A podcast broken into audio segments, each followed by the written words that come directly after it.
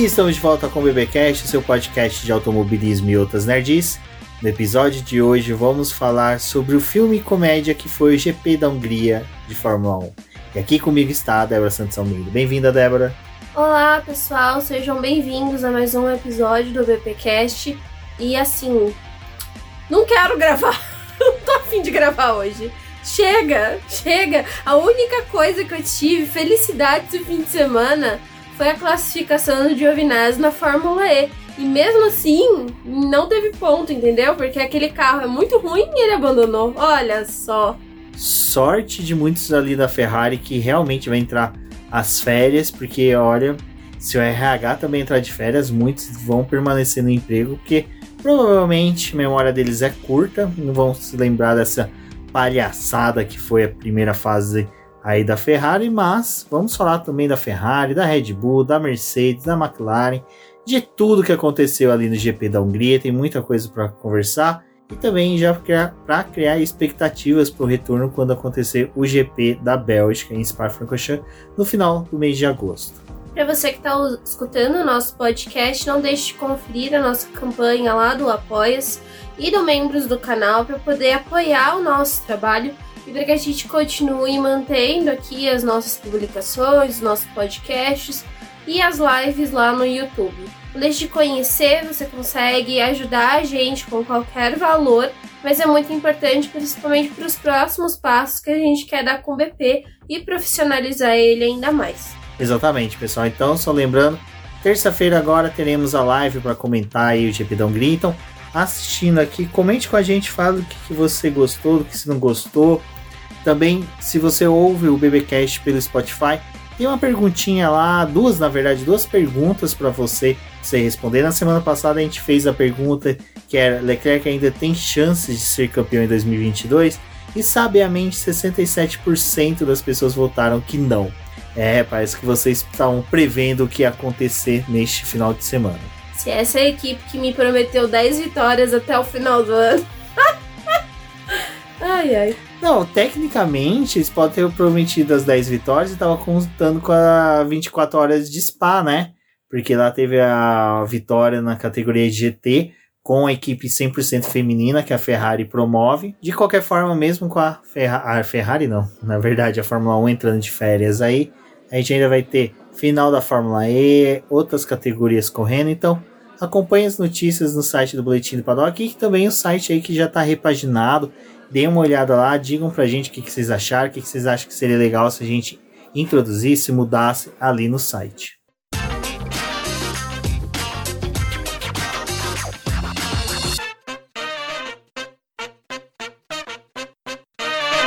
Bom, Débora, primeiro que antes do GP da Hungria começar, a gente já teve uma bomba.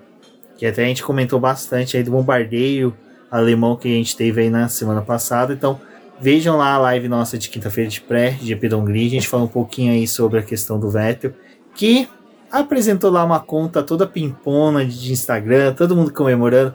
E vamos ver como é que é o Vettel nos bastidores da Fórmula 1. Eu acho que eu fui a única sensata. Não, você, eu lembro que a Ana Molinari lá do podcast Área de Escape comentou, falou assim, nossa, que legal. Eu não, eu não me recordo agora a conversa, eu só cheguei e falei, gente, é para anunciar a aposentadoria. Então, e o mais engraçado foi que é, na sexta-feira resgataram um vídeo do WTF1 onde o Vettel tinha falado, né, numa entrevista, o que, que ia acontecer quando ele fosse é, se aposentar, né? E aí ele falou que ele ia virar o cara do Instagram. E aí ele falou, ah, talvez até me aventure no, no YouTube. Foi isso que ele falou. E aí resgataram essa entrevista na sexta-feira, né? Mas Assim, gente, é, a gente fez a live lá, comentou, né? Um Chorou. Pouco, chorei, chorei horrores. Ainda, olha, esse final de semana foi um fim de semana que, meu Deus, só desespero. Mas o Vettel anunciou a aposentadoria e eu até falei, né, pro Rumiz, eu falei, nossa, ele vai. É, criou o Instagram, eu acho que vai rolar uma aposentadoria. E o mais engraçado é que a maioria dos nossos amigos, tipo, ah, não, mas quem aqui cria um Instagram pra poder anunciar a aposentadoria. A Rafa mesmo, a garota da F1, no Brasil, falou... quem cria uma rede social quando aposenta é velho que cria o WhatsApp, né, para ficar difundindo Exatamente. fake news. Fake news. E a Rafa, lá do Garota da F1, até falou, né? Ah, eu acho que ele vai. Ele criou o Instagram pra poder divulgar os projetos dele. Futuramente, pode ser que seja isso, mas foi pra poder anunciar a aposentadoria. E para mim foi assim, tipo, eu tava. Eu tinha acordado, né? Que o Rubens foi trabalhar. Tinha umas coisas para poder fazer. E aí eu tava com o celular assim na mão. Deu sete horas, eu olhei assim, tipo, recebi a notificação da automática. Eu tenho notificação de todos os times ativado no meu celular. E aí eu li assim e falei, o quê? Aposentadoria? Aí eu falei, não, meu inglês deve estar tá uma bosta, deixa eu tentar ver de novo. Demorou assim uns dois segundos para eu poder entender o que estava acontecendo e no, no instante é, seguinte eu estava chorando. Que se alguém passou aqui na rua, com certeza deve ter achado que algum parente morreu. Porque acho que foi um, a, uma notícia que eu não esperava. E assim, é, esse último mês pra gente, né, pra mim e pro Rubens, foi bem pesado. Aconteceu muita coisa ruim, assim, muita coisa que tirou a gente do, dos eixos.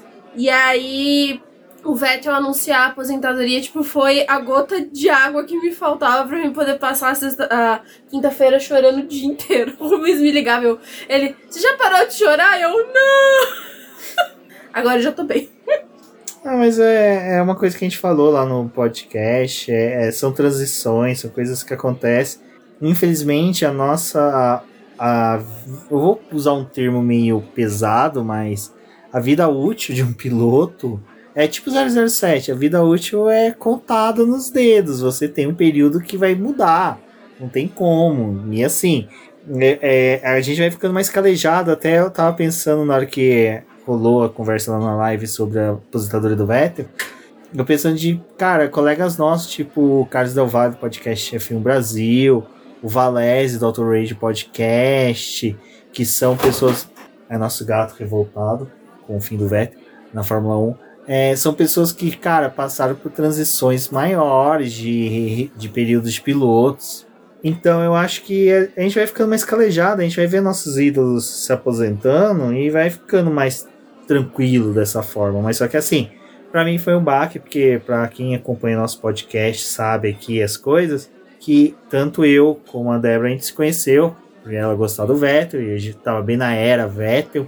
Então, assim, é muito, foi muito importante a passagem dele. Mas assim, só pra gente conversar com vocês, que eu sei que a galera daqui é uma galera que às vezes não acompanha a live, não viu lá o bate-papo que a gente teve que tá com o Felipe Meira do Parabólica e do Terra, né? É, a gente falou quase uma hora sobre o Vettel, assim, sobre várias coisas que aconteceu. É, a gente vai gravar um especial sobre a passagem dele na Fórmula 1, talvez até o final do ano a gente tenha mais alguma coisa, só que é, realmente me pegou, assim, tipo. Porque por mais que a gente já pense, ah, eles vão se aposentar em algum momento, eles vão deixar a categoria. É, eu também acredito muito no que o Vettel falou. A vida, né, não, não se resume só à, à Fórmula 1, ao automobilismo. E eu acho que isso é, é para todos, né? A gente vê alguns pilotos, tipo, que nem o Alonso, que tenta sair, mas sempre tá fazendo alguma coisa, tipo, respira esse. É, o esporte em si, mas tipo, que nem o Hamilton, ele tem vários outros projetos que provavelmente quando ele deixar a Fórmula 1 ele vai é, seguir, né? Fazendo isso. Então acho legal. E eu também entendi, tipo, a, a decisão. É, o pai do Vettel também falou que ele acabou tomando essa decisão depois que ele viu que ele estava andando no final do pelotão, não estava conseguindo brigar por absolutamente nada e que, tipo, não fazia mais sentido, porque ele foi um cara que ganhou quatro títulos, teve carros bons para poder brigar, teve capacidade para poder é, tocar bons projetos na Fórmula 1, só que agora ele tava se sentindo desgastado. E, tipo, já é um calendário muito grande, que você fica muito tempo longe da sua família. Ele tem três filhos. Não tem necessidade de ficar passando por isso, né? Mas, é, para mim, assim, começou a assistir a Fórmula 1 lá em 2009, tipo, agora que nem ano passado eu vi a aposentadoria do Raikkonen. Eu fiquei tipo, ai, gente, o Raikkonen, sabe? É, já senti falta porque também foi um cara que correu com o Vettel, correu na Alfa Romeo, que é tipo, uma equipe que eu gosto muito. E aí agora tem tipo o cara que me fez voltar a assistir a categoria é, saindo. Então foi, foi um baque bem, bem pesado, assim. Porque o do Schumacher, na época, eu até senti, né, quando ele deixou a Mercedes, mas já era meio que, que certo, né? Porque ele também já tinha se aposentado uma primeira vez. Ele só voltou para poder tocar ali um, um projeto e já tinha, tipo, prazo de validade, né? Pra poder deixar a categoria. Mas eu acho que agora começou a pegar um pouco mais. E aí você sabe que, tipo, os próximos anos é o Hamilton e o Alonso que vão deixar a Fórmula 1. É, do jeito que os pilotos mais velhos estão deixando, não sei como é que vai ser, sabe? Questão do coração aguentar. Bom, eu sei que eu vou me acostumar quando até. Acho que quando o Tsunoda deixar a categoria, eu me acostumo com as aposentadorias, mas é aquela coisa, né? Vai ser legal que a gente vai poder acompanhar o Vettel depois. O que eu falei na live, meu receio maior é ele virar um bicho grilo, criador de abelhas, e se enfiasse nas fazendas dele lá e nunca mais aparecesse. Bom, agora é torcer para que os projetos dele vinguem e que seja um espelho aí para tudo que ele construiu na categoria. Tomara que ele não tenha apagado o aplicativo já do celular. Bom, chegamos na Hungria e tivemos aí os famigerados famigeradas, né, na verdade, vamos usar, falar de forma correta, atualizações dos carros, principalmente a Haas, que era aquela lá que a gente tava assim, nossa, quando vai vir a atualização? Quando vai vir a atualização? Na verdade, era quando ia vir a cópia da Ferrari para a Haas. E a Haas, como toda equipe pequena, boa, raiz, traz atualizações apenas para um carro, né? É, acho que assim, a Haas ela fez o que era meio que esperado, né? Estudou para poder olhar o que, que o grid estava fazendo. Estudou pra... É, viu o que, que o grid estava fazendo, apostando é, em alguns pacotes aerodinâmicos, mas o pacote ali levou um certo tempo para desenvolver e até para eles terem peça. Eles já tinham explicado que, por conta das batidas que teve no começo do ano, aquilo também acabou atrasando é, na fábrica, né? Porque eles tinham que tirar as horas de, de fabricação das novas peças para poder fazer reposição de peças. Isso para uma equipe pequena que trabalha com uma demanda menor é mais complicado. Mas trouxeram aí esse pacote novo, né? Eu acho que assim, tinha muita expectativa para o que a Haas poderia fazer, porque ela teve algumas boas corridas esse ano.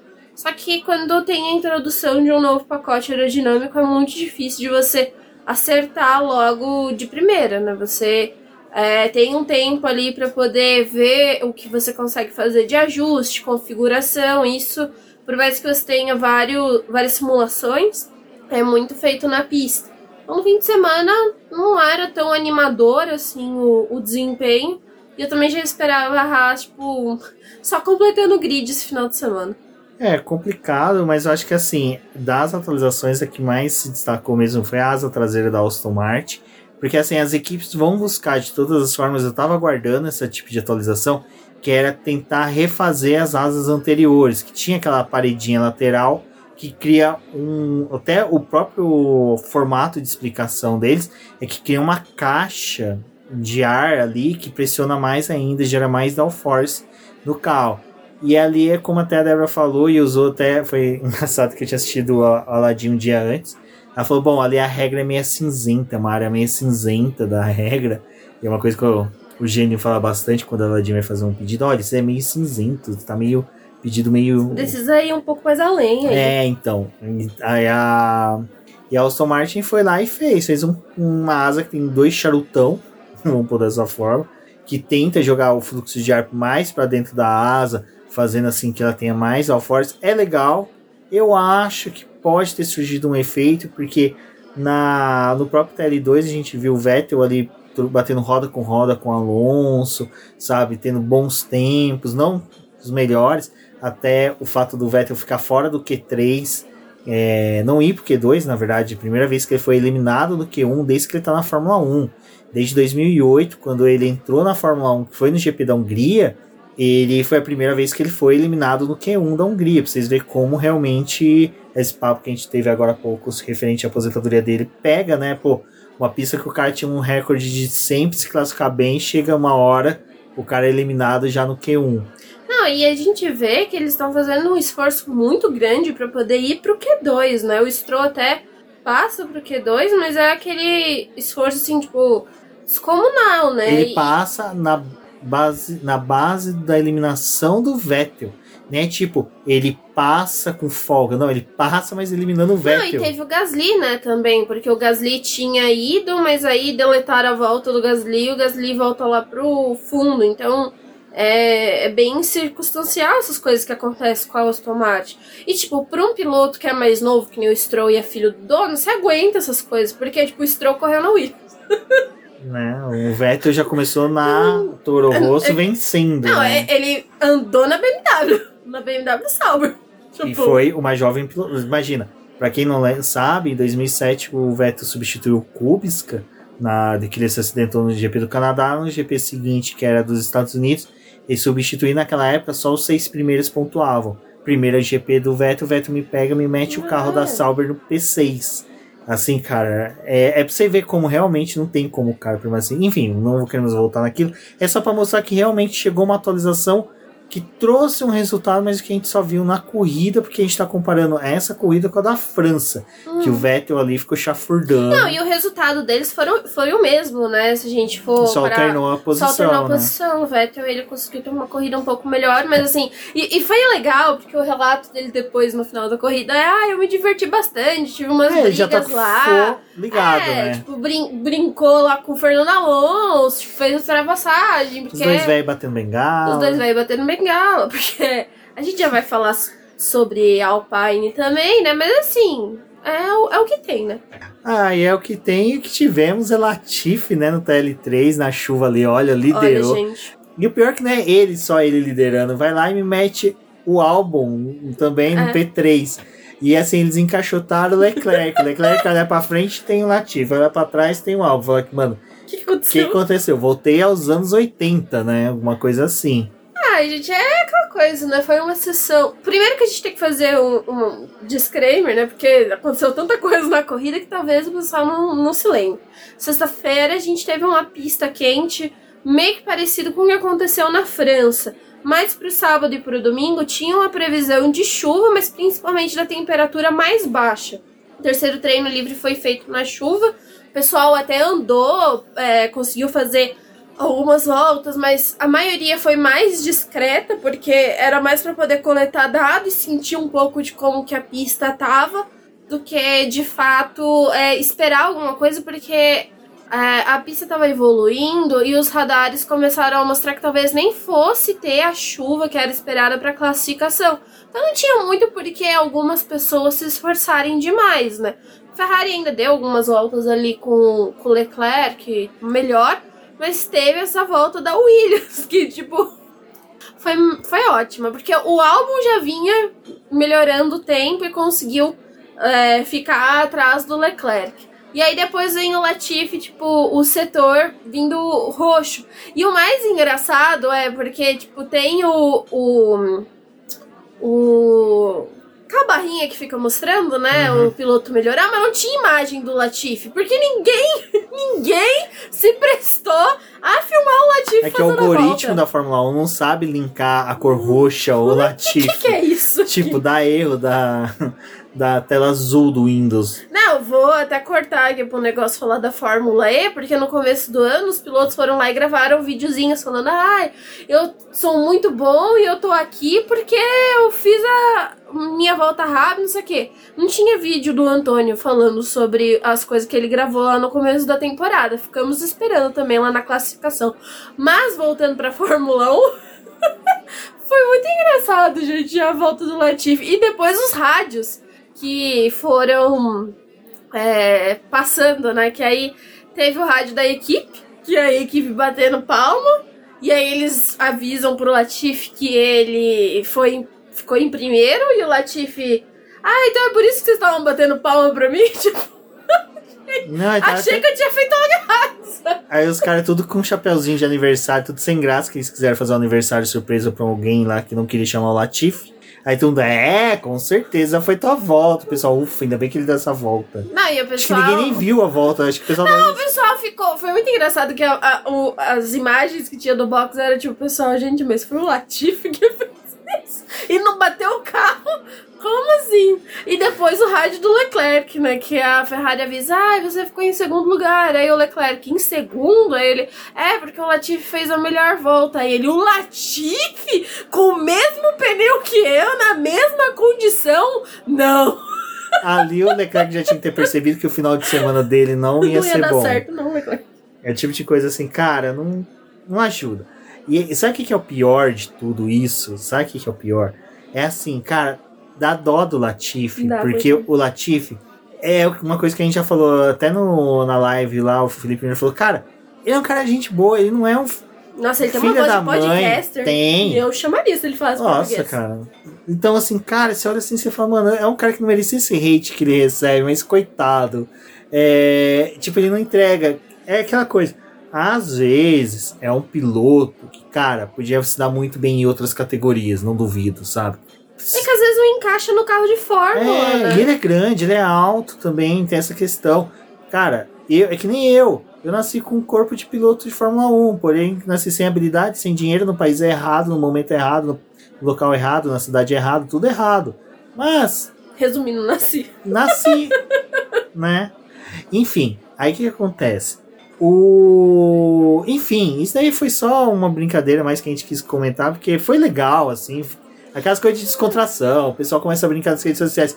Nisso eu acho que é uma coisa que eu sempre vi que o Latifi levou de boa, sabe? Ele nunca foi aquele cara que veio perturbar, encher o saco nas redes sociais, porque muitas vezes até marcam ele nessas coisas. Bom, e aí fomos para o treino classificatório, que aí sim, até olha agora pro tempo de gravação, tá lá, 22 minutos de gravação, me vem número 22 na cabeça, e quem que vem? Menino Tsunoda. É Tsunoda que é 22, né? Sim. É, menino Tsunoda. São os dois números do Pérez Não. somados. Na verdade, é o número do Deus Button. Cara, o Button namorava uma japonesa. Será que ela não, algum dia não passou lá pro Japão e conheceu alguém? Tipo assim, conheceu a família do Tsunoda e Tsunoda gostou do Button?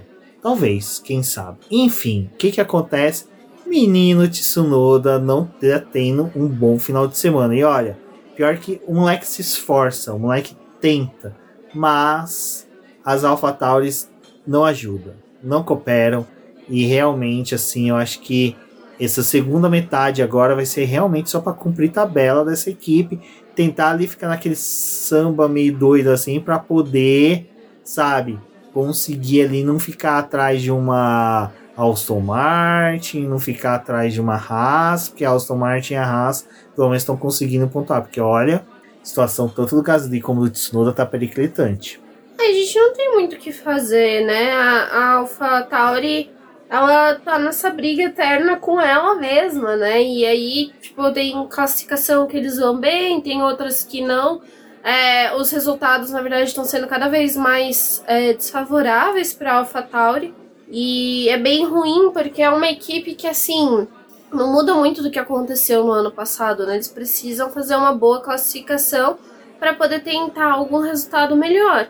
E o meio do pelotão tá realmente muito apertado. Por mais que em alguns momentos a gente não veja aquela briga intensa que era esperada esse ano, ainda assim, tipo, em, em ritmo, as coisas acabam ficando muito parecidas. E ter uma classificação ruim como eles tiveram, não tem muito que, que fazer, não tem o que salvar no, no domingo, porque aí você tem que contar com abandono, com é, tentar realmente que esse carro renda. E aí a gente tem sim alguns times no grid que não são tão bons de classificação, mas na corrida acaba rendendo, mas a AlphaTauri nem carem lá, né?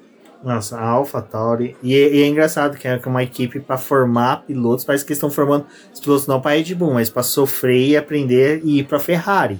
Né? Não é à toa que o Carlos Sainz passou por lá. Bom, e agora, né, Débora? Já na classificação a gente teve a eliminação precoce também dos pilotos da dupla da Haas no Q2. A gente sabia que ia ter atualizações no- nos carros, mas sabia também que não ia o surtir tanto efeito. Eu acredito que eles trouxeram mais para Hungria por questão de tipo assim, ah, o que a gente obter de dados a gente estuda durante o Mas as foi pra férias. realmente isso, porque eles queriam ter Oxi, introduzido Sou antes. foda. Só não tá lendo meus textos. É, é, eles tentaram trazer esse pacote antes, né? O ideal teria sido na França, porque a França é uma pista realmente para teste, em que eles conseguem fazer a avaliação. mas veio só para a Hungria, só conseguiram trazer o pacote mesmo para a Hungria. E aí não tem muito o que fazer porque não era uma pista que É que eles mandaram Eles conseguir correio, né? dado. Ficou preso em Curitiba. Cajamar. Cajama, nossa. Mas também, né? Pra que, que a gente vai falar de eliminação se não falar de Pérez, né? Pérez que tá naquela fase destruidora, né? De carreira.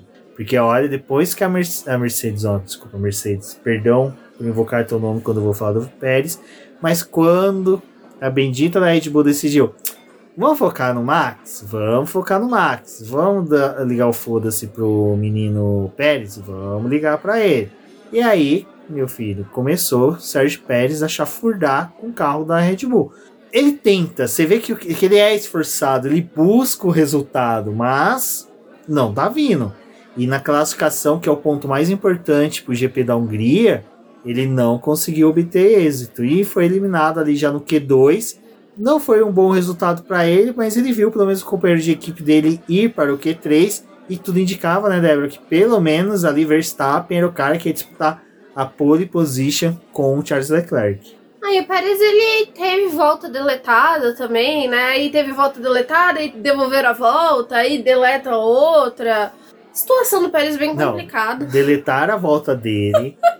Aí ele foi lá pro fundo, aí devolveram a volta dele, aí ele foi fazer uma volta mais rápida e fez uma volta pior, Pior, do né? que a que já tinha sido deletada. Ai, gente. Gente, como assim? Mas o Pérez, ele já tá reclamando disso já tem algum tempo, né? É, nas, pelo menos nas últimas três, quatro corridas. E ele tá sentindo que as atualizações realmente da, fornecidas pela Red Bull estão distanciando ele cada vez mais, mais do carro, né? Porque a Red Bull tá tentando corrigir os problemas que esse carro tinha pro Max guiar, e aí começou a ficar um pouco mais difícil pro Pérez, porque é, é um piloto que tá precisando se adaptar a um carro que ele tava adaptado no começo da temporada, mas aí começou a incomodar dentro da equipe, né? A brigar com o companheiro de equipe em pista, e aí resolveram que tava na hora de podar Sérgio Pérez. E classificação, assim, dele bem ruim.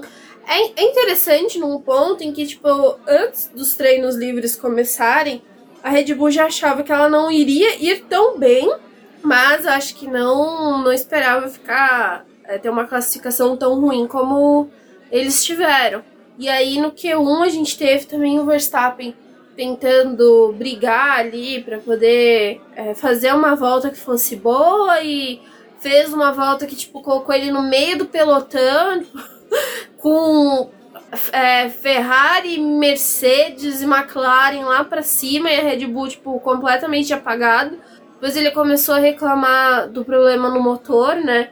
E eu acho que a Red Bull ela foi muito com aquela coisa de, ai, vamos ver se esse motor que tá aqui no carro vai aguentar mais uma corrida, porque aí a gente começa a próxima fase da temporada com um motor novo, mas não aguentou e eles é, tiveram que trocar, mas a gente fala disso daqui a pouco. Exato, e que a gente vai falar daqui a pouco é mais depois assim do término de comentar sobre as corridas, de algumas coisas que a gente vai mudar aqui no BP. Então, se você está ouvindo até aqui, ouça, porque vai ser bem bacana o que a gente vai trazer aí.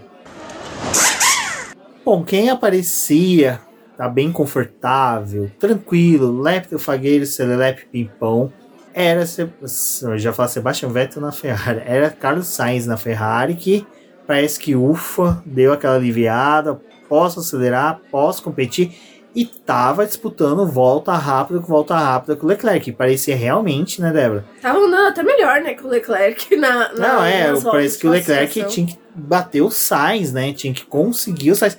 E entanto que ali na hora que resultou no final do quali, era o Sainz que ia ser o pole. E a gente naquela situação, pô, mais uma pole, que da hora. Nossa, já Será que vai rolar? gritando. Aí Porque a eu- gente olhava realmente o tempo do Russell, verde, verde, a gente, pô, não tem Vai- como. Vai ficar aí, né?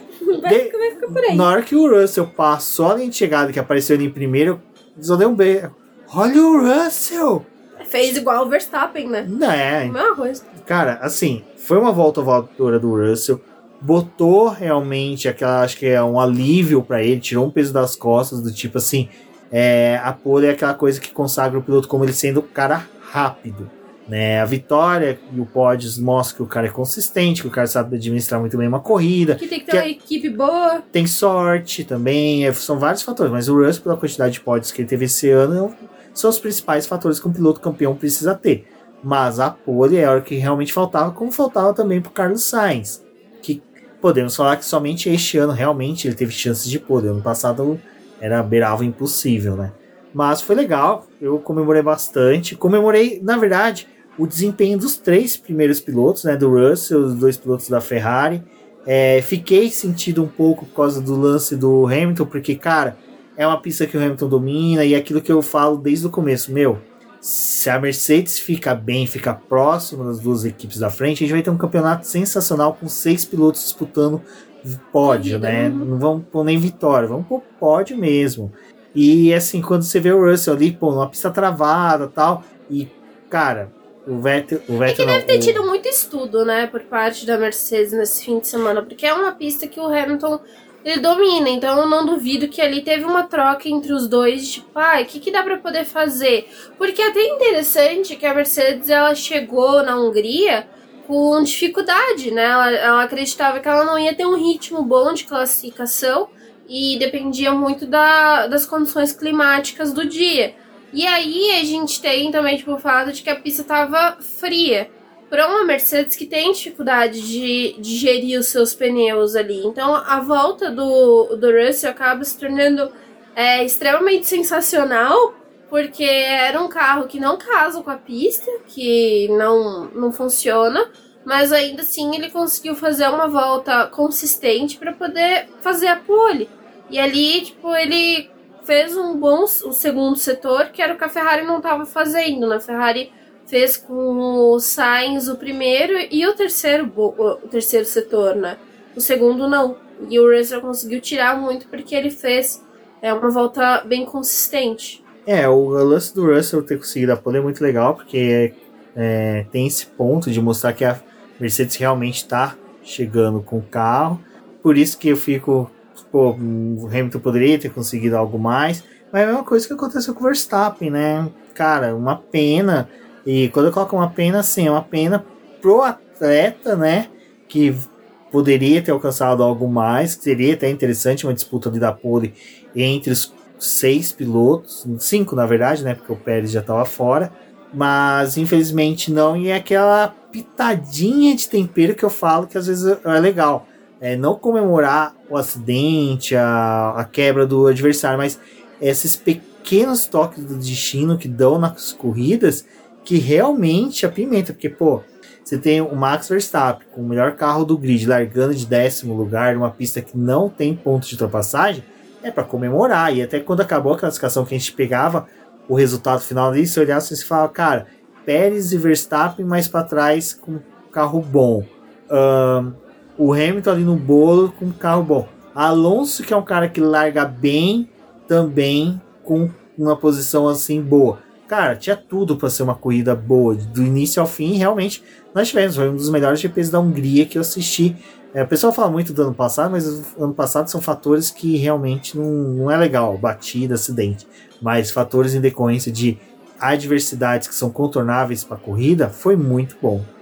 É, e pro Hamilton, mesmo tendo problema no DRS, né, é que assim, se ele não tivesse problema no DRS, provavelmente ele tinha largado melhor e o, o ritmo de corrida da Mercedes era um ritmo que era favorável para eles poderem brigar, pelo menos na pista, tipo, fazer uma graça, né? Porque é, na Hungria é importante você se classificar bem. A gente viu que o Verstappen consegue recuperar a posição na corrida, o Hamilton também avançou muito bem na, durante a prova, mas se você se já se classifica bem, é, você tem uma chance melhor para poder ter um resultado mais positivo. Mas, assim, de classificação, a gente tem uma classificação muito boa, porque é, foi uma pole inédita, né, que é a do Russell, e mesmo que tivesse sido do Sainz, por mais que o Sainz já tenha conquistado sua primeira pole, é, por Sainz ia ser legal, né? Porque é um piloto também que bateu várias vezes na trave para poder conseguir uma pole. E aí, de fato, conseguiu, né? A, a, conseguiu esse ano e esse segundo lugar aí mostra a força que ele tá tendo. E antes da corrida, né, tivemos aí algumas trocas, até um disclaimer aqui, hoje, momento de disclaimers, nossa, né, menos do Binotto. Binotto, né, A gente nunca vai erra. descer a lenha depois. Depois. Ah, Senão vamos já enterrar o, o podcast no clima de verão. Não, que entrou bate-papo ali no grupo do BP de apoiadores sobre troca de peças, se o Verstappen poderia trocar o motor. Aí eu expliquei meio que dando os berros, conversando com a Débora, que a Débora acho que tava fazendo texto da Fórmula E, e eu tava fazendo da Stock Car, e eu vi o pessoal perguntando, e, e foi muito legal, mas só que assim, é, lá, pra quem é apoiador viu, eu falei que, ah, trocar a asa, no caso da Mercedes, não poderia acontecer. Trocar a peça asa. É, trocar a peça asa. Mas só que assim, eu não completei a frase. Trocar a peça asa por uma com configuração diferente. Mas você pode trocar por uma que seja com a mesma configuração, desde que você comprove que há um risco ali da asa, tipo, primeira volta. Não, primeira volta é a, a causar um acidente. Porque o que o Hamilton É, teve ela, tipo, foi um DRS, né? E o DRS, se ele trava aberto, é, acaba que prejudica o piloto, porque você pode perder a, a é, estabilidade do carro. E se ela fica fechada, pode dar aquele mesmo problema que aconteceu com o Tsunoda, que quebrou metade porque a pressão era tão grande que arrebenta um lado dela. Exato. Então, só para quem tava lá no grupo, peço, eu agradeço aí pela compreensão. Só porque eu fiquei realmente matutando isso o dia inteiro. Falei, nossa, tem que corrigir isso, tem que corrigir isso. Bom, chegou a liquidação de motores da Red Bull Engine, né? Que trocou o motor do Pérez e do Verstappen, que não tomaram punição, pois eles ainda estavam dentro da cotação mínima de trocas. Mas Gasly realmente teve que largar do pit lane, pois fez uma troca aí. Não ia mudar muita coisa, né? Ele já ia largar do fundo. tinha largado fundo. É, essa troca, ela entrou dentro daquela do novo regulamento, né, da mudança que eles fizeram nas regras em que era possível fazer a troca do motor sem você ser punido, né? Você pode trocar por um motor novo, mas tem que ser dentro das suas trocas do ano. Eles Fizeram isso porque tá tendo vários times enfrentando problema, né, com o motor. Então eles resolveram fazer isso para poder ver se consegue é, que algumas equipes não fiquem abandonando corrida toda hora, né? Pra tipo, não chegar no final do GP e a gente ter 14 times, eh, quer dizer, 14 pilotos terminando a corrida. Mas deram um benefício pra, pra Red Bull, assim, a colher de chá que veio, nossa, veio na hora perfeita. Aí eu fico imaginando o Alonso olhando assim e falando. Caraca, Ai, na minha vez." velho, na minha vez lá com o Deep Game dessa Honda aí, eu tinha que largar da Sibéria, né? Todo dia tava largando lá do fundo, né? Mas fizeram essa mudança É que também, aí. né, naquela época, trocava Não tinha muito o que fazer. não tinha muito o que fazer. É, mas eles fizeram isso. E o do Gasly, ele foi punido porque a regra não abrange a pessoa que tá ali é, fazendo a troca e vai exceder a quantidade de componentes. O Gasly, ele tava introduzindo o quarto motor. Então ele é, entra tipo na regra antiga. Você troca, mas você vai largar lá do pit lane porque você teve que fazer uma alteração. E a Red Bull até aproveitou para poder dar uma arrumada ali no DRS do Verstappen durante a, a troca do motor. Bom, e aí tivemos a largada que Russell conseguiu, né, ter a, vamos pôr assim, uma disputa limpa com os pilotos da Ferrari, conseguiu manter a dianteira, mas para trás, né, Débora, quem diria, né, Ocon e Alonso se encontrando, Ocon e Alonso ali disputando posições. Eu não vou falar muito do Ocon, mas que realmente ele ficou meio estranho aquela disputa dele do tipo, Sr. Se- Sr.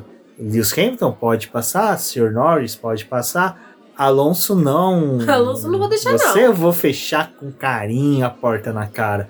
Ai, gente, o Ocon esse final de semana, olha, coitado desse Alonso, viu? Realmente, Morreu e trocaram o Alonso. nós trocaram o Alonso total, assim, porque ele até xingou um pouco no rádio, né? Falou, tipo, o que, que esse menino tá fazendo aqui, gente? Que, que largada que foi essa que ele veio me fechando? Mas aconteceu, né? E o Alonso é um cara que costuma largar bem. E aí tem o, o seu companheiro de equipe jogando contra ele, né?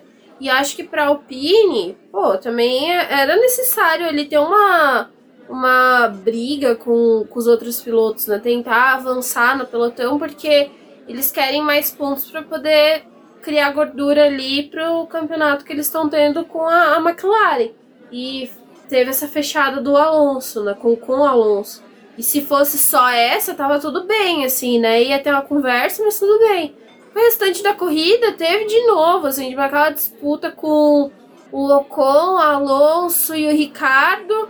O Ocon fecha tanto o Alonso que no final das contas quem acaba sendo beneficiado é o Ricardo que passa por eles. Tipo, o que aconteceu, Ocon? É, assim, é, eu tenho a sensação que realmente o Ocon ele disputa mais ferozmente com os companheiros de equipe para poder ter aqueles dados de tipo, ah, eu venci mais vezes meu companheiro de equipe, eu tenho mais pontos que meu companheiro de equipe. É lógico, todos os pilotos querem fazer isso, porque é um campeonato movido a pontos. Mas só que assim, cara, existe uma diferença entre você estar tá disputando título e você estar tá disputando meio de pelotão, sabe? É, é uma, uma, um jogo de troca. E vale lembrar que o ano passado ele só, só ganhou. na Hungria por causa do Alonso. Então, assim, foi algo meio. Vamos pôr assim. Chato, né? Porque é o que a gente falou, cara. Nossa, o Alonso Hungria... não joga contra ele, né? Exato, e o Alonso, assim, realmente com muita paciência, tudo. É, mas ajudou, foi que deu aquela ultrapassagem linda do Richard, então acho que. É, mas é uma pena acontecer isso na Alpine, sendo que a Alpine tá numa crescente, tá conseguindo entregar bons resultados, mas infelizmente tem esses daí. E assim, gente, não é uma opinião só nossa. Antes de eu normalmente falar algumas coisas aqui para ponderar se vai ser meio que senso comum para não criar intrigas, eu dou uma olhada no que o pessoal tá falando em fóruns fora. E, tipo, cara, fãs da Alpine. Fãs do time. Do time, da vidas com, com o Com, sabe? Cobrando a equipe. Então é meio chato isso, assim. Eu acho que, cara, vale a pena se disputar com seu companheiro de equipe, mas não ao ponto de atrapalhar o cara, pro cara tomar a ultrapassagem de outro piloto, sabe? É, é bem chato isso. Bom, o que não foi chato realmente foi a corrida do Verstappen e do Pérez Pérez, coitado, né? Vendido esse carro que não é construído para ele, não é construído para ninguém. Porque ele é um carro do Verstappen, ponto final, e só o Verstappen realmente que consegue tirar, extrair o máximo. Red Bull tá errada? Não. É o modus operandi dela. Coitado do Pérez, que infelizmente parece que não se atentou a todos os anos dele de carreira na Fórmula 1, que a Red Bull trabalha dessa forma. Coitado, não observou os lados. Mas Verstappen realmente, olha, corrida espetacular. É, eu acho que é legal que surge às vezes os debates que se o Verstappen é um piloto subestimado, se ele é isso, aquilo. Cara, ele é um piloto fora do comum, é um piloto um ponto fora da curva, principalmente em Silverstone, mas enfim. Ele é um cara muito rápido, muito aguerrido em disputa de posição. Então, o que ele fez esse final de semana é mais uma consagração do excelente piloto que ele é. É lógico, casou com fatores do tipo Ferrari fazendo uma péssima estratégia. A, o carro da Mercedes, que é um carro assim, muito plástico, né? Tem hora que ele tá tendo aquele rendimento monstruoso, mas até ele atingir esse rendimento, o Hamilton e o Russell tem que, sabe, brigar com o carro, meio que entender o carro. E isso é uma coisa que até o próprio Hamilton e o Russell fala sempre, que durante o curso da corrida que eles vão entendendo o carro como é que vai ser naquele final de semana, não é nem durante os treinos, é meio que durante a corrida. E olha que esses treinos livres eles focaram bastante em ritmo de corrida, né? Porque eles já não estavam nem acreditando que iam fazer uma boa classificação, então não tinha muito para que ficar tipo, ai, é, se preocupando com uma coisa que não talvez não ia surtir efeito. Mas a corrida do Verstappen foi muito boa, assim, tipo, é, caiu mais uma vez no colo um resultado para ele? De certa forma, sim, pelos erros da Ferrari. Mas se não fosse fazer ultrapassagem, as estratégias que a, que a Red Bull fez, ele não teria conseguido isso, porque a, a Red Bull ela foi muito certeira. Tipo, para que, que a gente vai inovar em estratégia? A gente guardou pneu, a gente tem dois pneus médios para usar na corrida, a gente tem um pneu macio. Qual que é a estratégia que vai funcionar? Por mais que a gente tá andando com um carro ali mais pesado com o pneu macio na primeira fase, o mais indicado era botar um pneu macio neles, porque eles iam fazer a parte de avançar na corrida, né? ter mais é, aderência no começo da prova, em que tava frio, para poder fazer ultrapassagem. E funcionou. Tipo, a, a, Red Bull ela não inovou, ela não faz, não fez nada de diferente. Ela foi um reloginho que ela é. E assim, é é uma equipe que, de certa forma, tem experiência em fazer estratégias desse tipo, porque teve o Pérez ano passado que tinha classificações ruins e que eles faziam boas estratégias para ele e recuperava a corrida do Pérez. Então, o Pérez, em vários momentos do ano passado, conseguiu bons resultados pela estratégia da Red Bull. Então, assim, é um time que não tem muito que você falar, é ruim, não sei o que. Não, eles, eles trabalham dentro do que eles têm e, e do que aconteceu com eles e contavam com um motor novo. Assim, a corrida do Pérez é meio ruim porque, né, N fatores, tipo. É, teve, teve um período ali em que ele tá atrás do Verstappen, mas ele não pode atacar o Verstappen. O Verstappen, é, tipo, ele tem que fazer o papel do escudeiro. E em outra parte ali da prova, realmente, é um, um piloto que tá sofrendo muito com o carro, o que, que ele ia conseguir fazer a, além, né? E o Verstappen ele foi para cima, fez as ultrapassagens que precisava, foi brigar com quem precisava. Eu achei muito inteligente é, a, a, o que a Red Bull fez esse final de semana, que deveria ter sido o que a Ferrari é, teria que ter feito na corrida passada, tipo, com, com, com o Sainz. É, tipo, o, o Verstappen chega no Sainz ali para poder, na, antes da segunda parada, né? Chega no Sainz e ele vai disputar posição com o Sainz e imediatamente a Red Bull fala: não, vamos parar. Você vai colocar outro pneu pra gente vir ultrapassando. Tipo, você não vai fazer ultrapassagem agora para ter que reultrapassar esse povo. A gente já vai fazer ultrapassagem aqui e você vai vir na parte final da corrida com o pneu novo em que você pode fazer o que você quiser para fazer o seu ritmo forte para poder fazer ultrapassagem. Que era o que a Ferrari deveria é, talvez ter feito no, no GP passado em, em ter tirado o Sainz antes da disputa, né? Já que você vai ter vai fazer outra parada que a gente quer, é, deveria ter alertado o Sainz, tipo, vamos parar logo para você vir fazer a parte final. Mas eles acertaram demais, assim, é piloto, carro, estratégia, deu muito certo. É, e falando em estratégia, né, a gente tem que até, vocês estão vendo aí a capa do BBcast, que foi escolhida pelos nossos apoiadores, eu fiz duas e mandei lá para eles escolherem. A engenheira que está na capa é a Hannah Schmitz. É a mesma que foi no pódio lá no GP do Brasil de 2019, naquele GP espetacular que o Verstappen venceu, que foi uma corrida monstruosa, um dos melhores GPs do Brasil, que já teve na Fórmula 1, na verdade. E é ela que é responsável pela estratégia. E toda, mano, toda estratégia vitoriosa dessa mulher é simples. Não tem confusão, não tem ideias mirabolantes. A mulher não tá com uma cartola tentando tirar um coelho. Ela simplesmente faz o básico. E aí o pessoal fala, ah, mas tá desmerecendo ela. Não! Fazer o básico muitas vezes é mais complicado do que você fazer algo extraordinário no automobilismo. Porque se você faz extraordinário e você brilha, perfeito. Mas se você faz o básico e você brilha, ninguém reconhece. E ela faz o básico. E não vou falar que ela não fez coisa extraordinária que teve. Teve cuida aí que a gente viu que o Verstappen fez umas estratégias, umas coisas loucas. Não, no começo do ano eles fizeram umas coisas que era tipo, vamos responder a, a Ferrari, que não, não funcionava muitas vezes, né? Mas era na base da tentativa é, e erro, mas era aquela coisa. O Verstappen, por mais que seja, estava no pódio. É. Ele estava competitivo. É o contrário da Ferrari, que tenta fazer umas, é, umas estratégias mirabolantes, umas coisas perfeitas na visão deles, e que não dá certo, tira os pilotos do, do combate. Enquanto que pessoal não, da e a Red Bull, Bull, não tinha nada que fazer esse final de semana, né? Tipo, não. Nesse domingo. Eles, tipo. Foi eles uma... entraram com 2 a 0 no jogo. É. E, ele, e eles foram, tipo assim, ah, é aquela corrida de contenção de danos. Hoje já não classificou bem, vamos tentar conseguir o máximo de pontos que der. E eles também precisam quebrar muita cabeça, né? Porque, tipo, por mais, sei lá. a Ferrari quisesse vencer 10 corridas até o final do ano, a Red Bull já tem uma boa vantagem. Tipo, não é que eles, sei lá, vão começar a quebrar loucamente. Não é esse tipo de carro. Se tiver esse problema no motor agora, talvez pode ser que necessitem de uma troca antes do final do ano. Mas ainda assim, tipo, agora eles têm nove corridas pela frente com esse motor.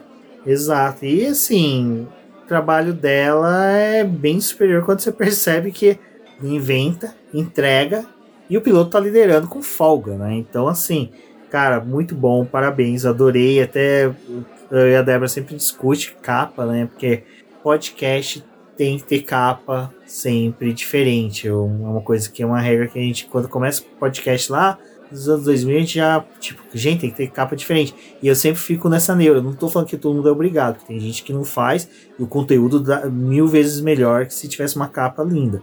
Mas assim, eu tenho essa neura. E assim, eu fico assim, gente, o que, que eu vou usar? O que, que eu vou usar? O que, que eu vou usar? O que eu vou usar? E, normalmente a capa é uma coisa que me agrada. Às vezes pode ser que não agrada os ouvintes. Mas eu fiquei feliz quando eu pude trazer ela novamente. Salvo engano, no GP de 2019 eu utilizei ela também de capa.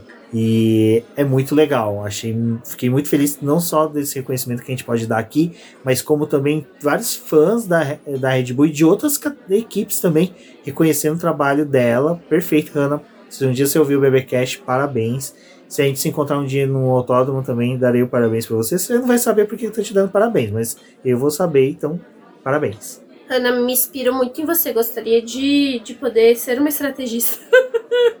eu adoro essas coisas de estratégia, adoro quebrar a cabeça com essas coisas. Eu, eu, adoraria, adoraria ser Vamos entrar nessa de estratégia, né? Vamos PQP. Não. Meu Deus. Eu lembro que assim, na hora que a Alpine colocou pneus duros na, nos dois carros, eu falei, meu, o que, que eles têm? Eu falei, ah, pra McLaren tá ótimo, Mas né? Eles, eles fizeram um negócio de. Ele, assim, eu entendo que a Alpine fez por um sentido. Desde a classificação, eles estavam determinados a fazer uma parada só. Estavam errados? Estavam. Pra, pra, caramba. Porque assim, quando a gente olha pro, pra, pro sábado, né? Em que. Quer dizer, na, na sexta-feira já, que mesmo com a pista quente, a gente tinha alguns pilotos, né, que estavam andando com pneu médio, com pneu duro ali falando, nossa, parece que eu tô andando sobre o gelo, porque o carro tá escorregando demais. Imagina você pensar em colocar um pneu duro no domingo pra, tipo, uma, com uma pista fria esperando que esse pneu renda alguma coisa. Uh. Não, e assim, você vê que o francês é um cara que não estuda a própria história, né? Que se ele tivesse estudado, visto que Napoleão foi tentar invadir a Rússia no inverno se deu mal, porque justamente os carros não conseguiam andar no frio, porque carambas d'água, num dos países que foi os últimos a cair ali, né, na era soviética, foi querer fazer a mesma coisa, sabe? É complicado. E aí que eu falo, tá lá vendo o cara chafurdando, o que, que a McLaren me faz? Coloca pneu duro também no pobre do Lando Norris. Cagaram. Aí a Ferrari que que fez, fala assim: eu não vou deixar eles passar vergonha sozinho. Sou camarada, sou brother desses mano, velho. Vou meter o Leclerc com o pneu duro também. Vai, Leclerc com o pneu duro. Gente, foi um show de horror. Assim, Nossa. e sabe o que é o pior? A gente, como gosta bastante dessas coisas de pneus, a gente, eu e a Débora um pro outro e falei assim: mano, eu pensei assim, só se o carro da Ferrari tá conseguindo superaquecer bem os pneus para justificar isso. Mas só que o próprio Mas é Hamilton. É mais lento. Não, o Hamilton mesmo, por estar com pneus médios, ele tava sambando. E olha que é o Hamilton, tipo assim, cara. E o carro da Mercedes tem uma demora de aquecimento, por isso que tem, como eu falei, aquela questão de janela bem curta, de, de ganho de rendimento. Mas, cara, o que a Ferrari fez hoje é inexplicável. Não tem como. Eu gostei de um meme que o pessoal colocou assim: a Ferrari, ela ela tenta fazer uma estratégia que as outras equipes não entendam, que nem ela mesma entende. Não. E o pior é que, assim, vou ser sincero, não é teoria de conspiração. Não é. Cara, você olha assim, tudo bem, o segundo pit stop do Sainz teve ali o pneu esquerdo do traseiro, né? O traseiro esquerdo que ficou ruim de encaixar. Mas o primeiro pit stop mantiveram o cara erguido. Justamente pro Leclerc passar e me faz uma cagada dessa na estratégia do Leclerc porra, velho, não é tipo de coisa que se espera de uma equipe que tá. Que quer ganhar alguma coisa. E assim, Leclerc, não é você que não merece o título, é a Ferrari que não merece não. o título e ter você. Eu fico imaginando essa Ferrari mesmo, essa mesma Ferrari, com pessoas é, com mais consistência, com mais é, capazes, capazes para fazer. E eu concordo com uma coisa que a gente conversou na live de quinta e um bate-papo que eu vi do Sérgio Milano e do Rafael Lopes lá do Vando Baixo, que é o seguinte: tá faltando um cara fora da caixinha da Ferrari, um cara que não seja ferrarista, um cara que não seja. Um cara que chega assim, que não tenha medo de peitar apontar, peitar, falar. O pessoal falava muito do Ariva Bene, que o Ariva Bene era o cara que apontava culpados, fazia isso e aquilo. Mas, pô, meu. Ai, gente. O Vettel vencia a corrida, velho. Disputou título até assim, mais da metade do campeonato. Sabe? Teve seus erros, mas Teve seus erros? jeito. Mas da equipe em si, você não tinha essas cagadas. Ah, eu, eu fiquei o domingo inteiro quando eu parava pra poder pensar um, um segundo assim sobre, eu arrumava é, mais uma coisa que eu conseguia achar errado. Mas assim, o erro da estratégia deles é, é inexplicável, porque é, não tem justificativa você colocar um pneu duro num piloto. Primeiro, a Ferrari ela tinha que ter feito o que a Red Bull fez e, e o que a Mercedes fez. É, na questão de gente ter que ir numa estratégia segura. O que, que é seguro? Vai largar de pneu macio? Vamos largar de pneu macio. Vamos fazer a estratégia que tá ali no papel. A gente vai funcionar desse jeito. Porque foi uma coisa que eu tava até discutindo com o Rubens no sábado, né? Eu acreditava que, tipo, a Ferrari ela ia tentar ir pra cima do Russell na primeira volta. Se a gente conseguir passar, bem. Se a gente não conseguir passar, gente vai fazer uma corrida tranquila. Não vai degradar o pneu que a gente tá largando. Economizar motor econo- também. Economizar também, deixa. O Russell vai fazer a parada dele e provavelmente nesse tempo aí de fazer a parada a gente vai conseguir se recuperar. A gente vai. é, aí, nesse, nesse período que o Russell para, aí a gente acelera o máximo que a gente consegue, faz a nossa parada. Provavelmente vamos voltar em cima do Russell.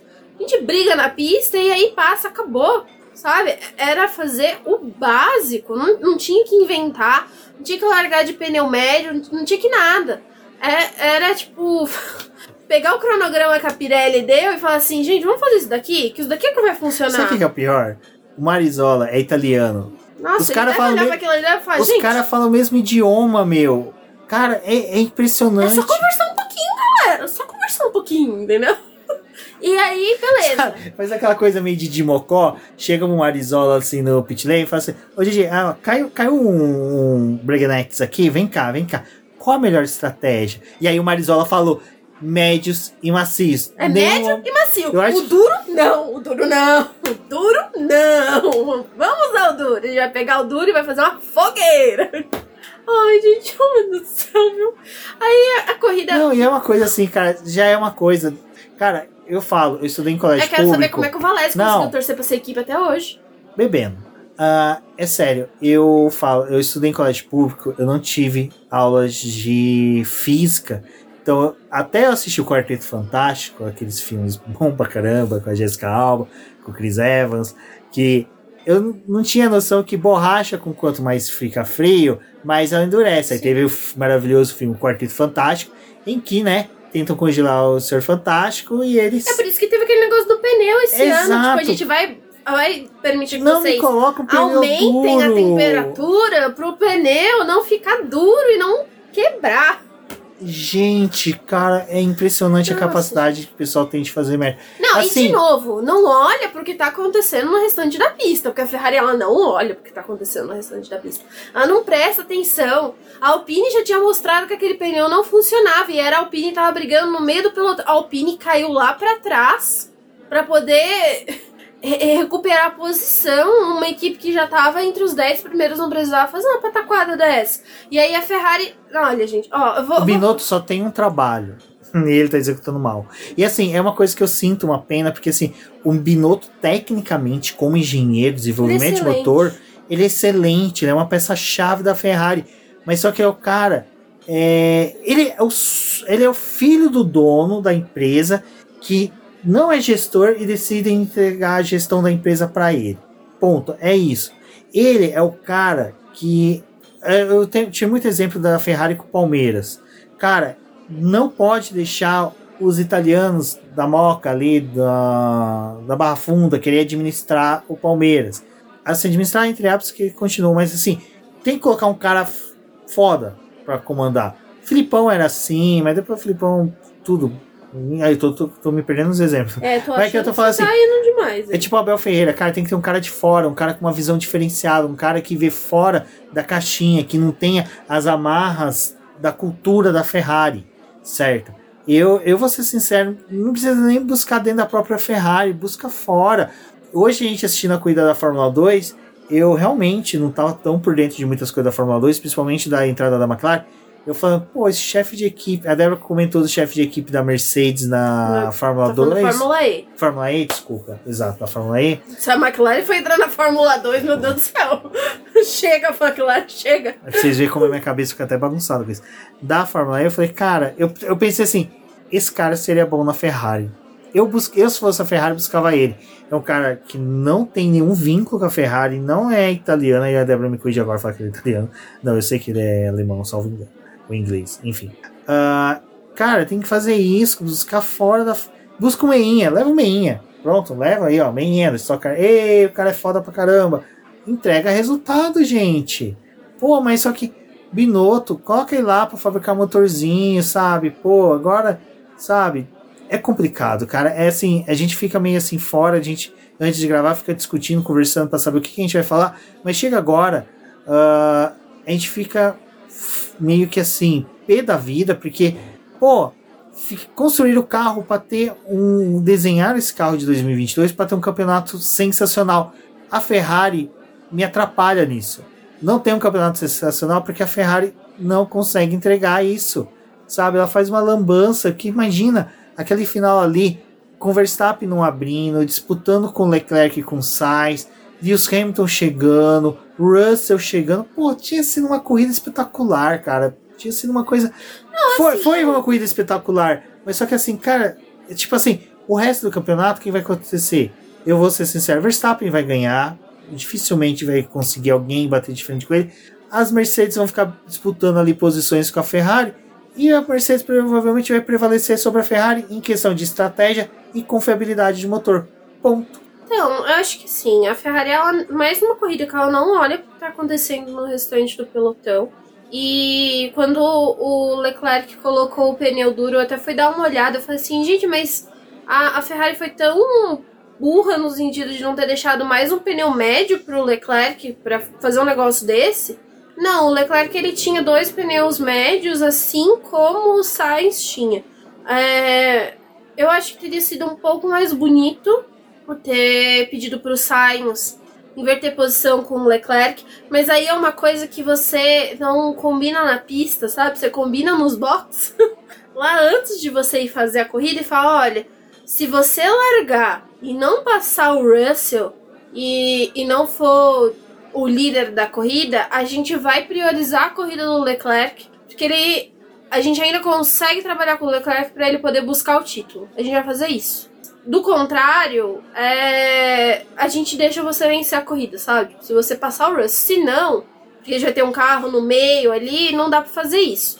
Só que não, não fizeram isso. Foram lá e seguraram o menino lá nos boxes. Erraram o segundo pit stop dele, que foi um segundo pit stop também, assim, muito caótico com, com o Sainz, que você fica tipo, sério mesmo? né? Não, não quer que a gente pense pelo lado que tava tentando prejudicar mesmo. E nessa, conseguiram perder posição pra Mercedes, sabe? Então, fizeram tanta coisa errada esse final de semana, tanta, tanta besteira, que, tipo, era uma corrida que, assim, talvez não tivesse ganha quando começou pelo desempenho que a, que a Mercedes tem de corrida. Mas também não era uma corrida para você ter perdido um, um pódio duplo. Não, não era para isso ter acontecido. E assim, a gente não fala muito, né? Mas nem a gente elogiou a estrategista da Red Bull. É importante criticar o Rueda, porque não é desse ano que ele tá fazendo umas cagadas dessas. Na época do Vettel ele fazia, ano passado fez umas coisas também, mas assim, ano passado a, a Ferrari conseguiu reverter o jogo porque ela tinha um motor melhor. E, e nessa temporada, tipo, quando não é motor, eu acho que a partir do momento que eles começam a fazer coisas desse tipo, como que você fala que você tem plena capacidade de ganhar 10 corridas no ano se você não presta atenção no que tá acontecendo no, no restante do pelotão, sabe? E eu realmente eu fiquei muito frustrada com, com o resultado da Ferrari hoje. Porque não foi perder uma vitória, foi perder um pódio. E fizeram, fizeram tanto com o Carlos Sainz que quem caiu atirando foi ele, né? No final das contas, que ainda conseguiu é, uma posição melhor do que a do Leclerc. E aí, tá aqueles pneus duros ali sofridos, é, com o Leclerc com chance de ser ultrapassado por um monte de gente. Ah, agora a gente vai fazer mais uma parada, colocar pneu macio em você você que lute aí, ainda devolve. Ainda ficou atrás do Pérez. O Pérez estava numa corrida tão ruim. A, a Ferrari conseguiu devolver o Leclerc atrás do Pérez. Então, ai, gente, é, eu fiquei. Cada hora que eu começo a pensar em mais coisa que a Ferrari fez nessa estratégia e, e tudo tudo que ela podia, ela fez errado. E aquela coisa que eu falo muito, né? O GP da Hungria, ele é aquele GP que você vai ficar pensando até a próxima corrida. Porque agora são três semanas de pausa. E geralmente é a prova em que o pessoal tenta fazer o melhor possível para você ser lembrado como o cara que fechou ali essa parte do campeonato bem e vai chegar na Bélgica, tipo, com aquela coisa de, olha, a gente imprimiu um bom ritmo aqui, tomem cuidado. Porque a Mercedes, ela conseguiu deixar esse, esse títulozinho dela aí pra, pra Bélgica, tipo, olha, a partir da próxima fase da temporada, a gente vai vir forte, se cuide, Ferrari. E a Ferrari, ela já mostrou o oposto, tipo, a gente vai cagar onde a gente conseguir, entendeu? Onde a gente conseguir nossa, e, e, pior é que. Pior é que ela se esforça pra errar. Ela se esforça pra errar. Olha, gente, é difícil, viu? Ano passado eu sofria com a Alfa Romeo porque fazia exatamente a mesma coisa, assim. E, e ali era na cara dura o Antônio. Tentando priorizar o Raikkonen, mas ah, tudo bem, enfim, né? Não vou nem entrar nos méritos para não passar mais raiva. Agora, a Ferrari fazer um trabalho desse, do jeito que fez esse final de semana, sinceramente não merece ser campeã. E assim, tinha o melhor, fez o melhor carro, tem a melhor dupla, que a, a, gente tem uma melhor dupla ali na Mercedes, mas a Ferrari ela tem uma melhor dupla, né? Porque acho que os, se equivalem, né? Se equivalem os dois pilotos e o, o Sainz ele é ótimo de leitura de pista, de, de corrida, assim, tipo, ele trabalha muito bem. Mas aí você, aí, tipo, você tem a, a Red Bull que agora tem o Pérez esperando, então você já tem um, um a mais, né? Um negócio a mais ali com, com resultado. Era fazer o básico. E aí, tipo, a equipe que tem o melhor, os melhores pilotos, tem o melhor carro do ano, o melhor projeto, não tem a melhor equipe por trás. E aí, é, não, não é justificado o jeito que eles estão fazendo, sabe? A temporada é ridículo o que aconteceu. Eu acho que é, é, realmente não merece ganhar a temporada desse jeito, não, não merece vencer algumas corridas daqui para frente, no sentido de que a gente não pode mais ficar abafando as coisas que tá acontecendo. E na França, acho que uma coisa que eu não comentei no podcast passado, mas no, na França o Binotto ele tirou um pouco da responsabilidade das costas dele, porque a, o, o Leclerc tomou para ele que ele que tava errado naquela no que aconteceu com ele. Que, de novo, pneu, né? Pneu. Não presta atenção no que tá acontecendo, mas. Enfim. E aí, agora nessa corrida, ele também tentou tirar o corpinho fora. Ele falou: ai, mas o nosso carro não tinha um desempenho muito bom para poder brigar. Meu filho, tava todo mundo apostando na Ferrari na Hungria. O carro funcionava na Hungria, se fizeram uma baita de uma classificação. Estavam andando bem, os pneus não estavam assim, tipo, tão ruins. Os dois pilotos falaram: olha, nosso ritmo com pneu médio é excelente. Foi ótimo de ter guardado dois pneus médios para o restante da corrida. E o que, que eles fizeram? Botaram um pneu duro no Leclerc. E aí o, o, o, o Binotto quer tirar o corpinho dele da, da, da reta. Falar, ah não, meu problema é o carro que é uma bosta. Meu filho, a bosta é o carro da McLaren, não da Ferrari. Não, é. não é. Ah, enfim, gente, olha, eu realmente eu fiquei frustrada. Desculpe pelo desabafo. Mas não dá, assim, não dá. Quer ganhar título desse jeito como? Bom, já que a Débora tocou na ferida, vamos falar da McLaren, né? Que realmente aí de vez perdeu o P4 para a Alpine. Sorte da McLaren que a Alpine realmente faz umas estratégias bostas, como eu falei. O Ocon fica lá atrapalhando o pobre do Alonso, deixa o Richard passar, mas McLaren também está com aquela geladeira de carro, né? Não consegue ter um bom desenvolvimento no final de semana apesar que o Lando Norris conseguiu salvar ali bons pontos, chegou à frente da dupla da Alpine, e isso já ajuda no Mundial de Construtores, mas ali foi 2 contra 1. Um. Infelizmente, o Richard, até em depoimento dele, ele falou que o carro ele não conseguia encontrar o grip perfeito. Por muito tempo ali ele ficou próximo do Lando Norris, mas só que de repente perdia espaço novamente Uh, o Norris, o Richard é aquela tese que a Débora levantou na live, também no podcast passado, salvo engano, que eu acho que ele e o Con tem a mesma, que quando vê o um é. companheiro de equipe, sabe, vira o pateta do, daquele desenho animado. O cara fica feroz e quer defender com unhas e dentes a posição. É outro companheiro, outro piloto, dá uma maneirada.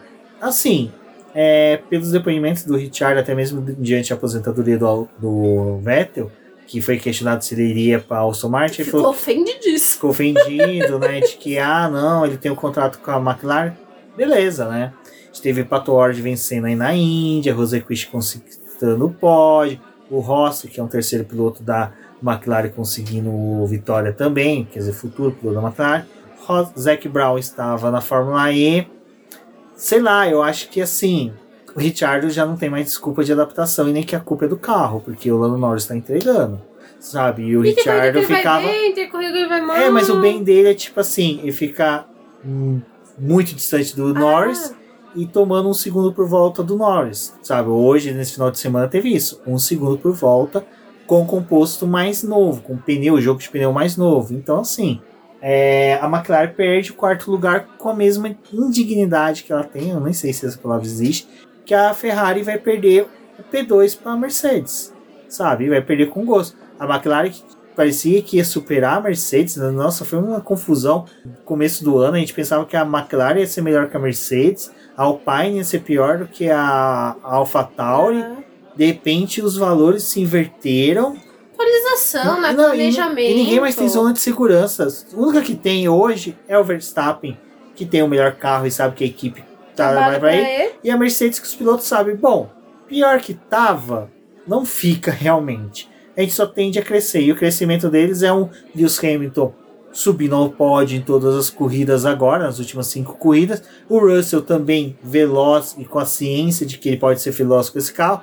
A McLaren, infelizmente, vai te afurdar. E assim, desculpa, eu não vou ficar, pessoal, sabe que eu realmente sou fã e é uma coisa que uma das coisas que vai mudar daqui para frente também é isso, tentar ser menos fã nesse ponto. Mas, cara, é, como fã da Fórmula 1, é patético você ver uma equipe histórica que está tendo um mundo de investimento, tantos patrocinadores. É um buraco. Apostando, não. É, e não consegue entregar, sabe? E aí eu tô reclamando por, valendo pros dois pilotos. É, gente, é isso que aconteceu, assim. Não tem muito o que falar da corrida da McLaren.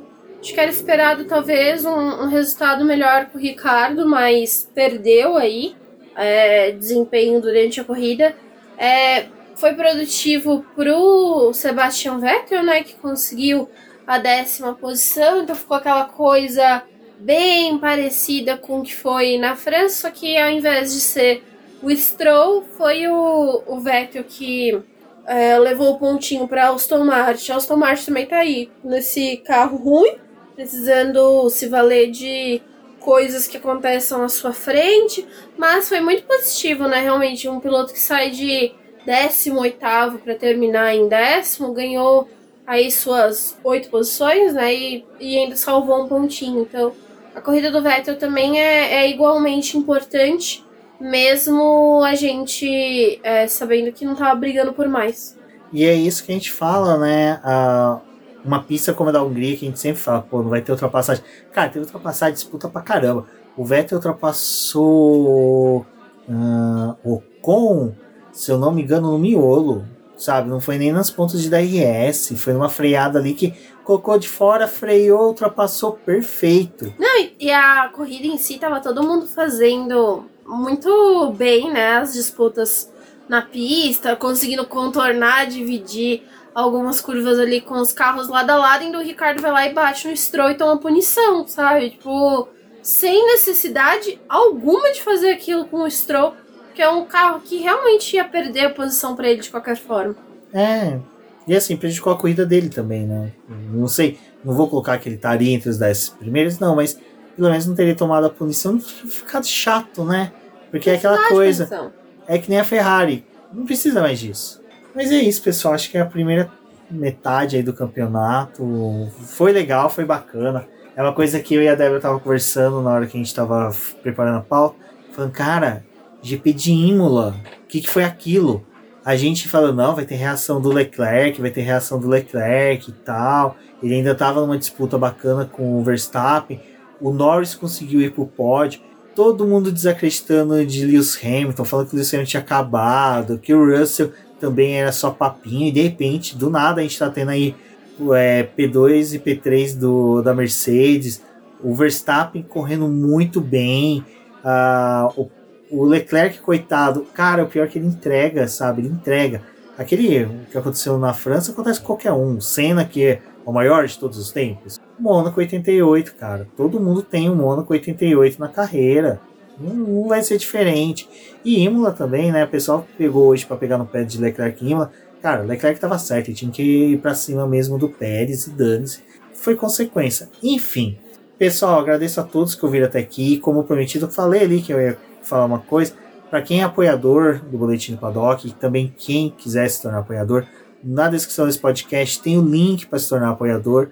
Vá lá, dá uma olhadinha, tem as categorias e tem as categorias que o pessoal pode participar do BBcast, que pode sugerir pautas, e isso é uma coisa que agora eu tô com. A gente está com um volume bom de apoiadores, e eu acho que agora tem mais tranquilidade para poder utilizar isso daí para não ser desfavorecimento com um com o outro. Então, para quem é apoiador, a partir dos próximos podcasts, eu vou criar um calendário para a galera poder participar do podcast, poder vir conversar com a gente, dar a sua opinião, isso é muito importante. A gente já teve até aqui passagem de apoiadores nossos, então foi bem legal. E também para fazer lives com a gente. Então, vou sempre semana de cuida ali na quarta-feira, vou abrir a live para o pessoal poder conversar comigo. Eu vou escolher entre quarta e sexta-feira, vou conversar com os com os apoiadores é que sexta-feira normalmente o pessoal quer sair à noite, quer se encontrar, fazer as coisas, então, e às vezes tem, a gente fica corrido com o final de semana de Fórmula 1, de outras categorias, como foi este final de semana também.